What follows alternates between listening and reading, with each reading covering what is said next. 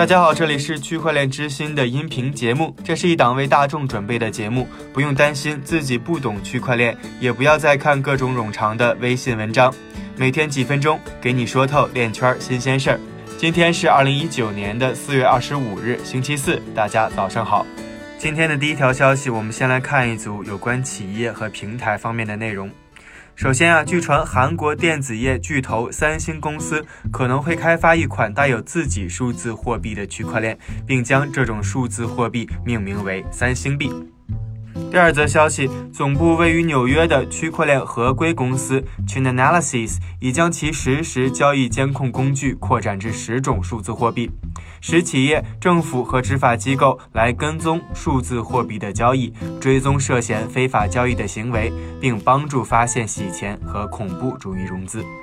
再一则消息，泰国最大的商业银行暹罗商业银行和国有石油公司成功的测试了区块链在跨境企业对企业支付中的应用。第四则消息，电信巨头 NTT 公司的泰国子公司计划成立一个创新实验室，专注于区块链、人工智能和物联网技术。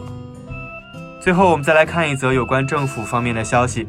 中国外汇储备监管机构国家外汇管理局将试点跨境贸易融资区块链平台，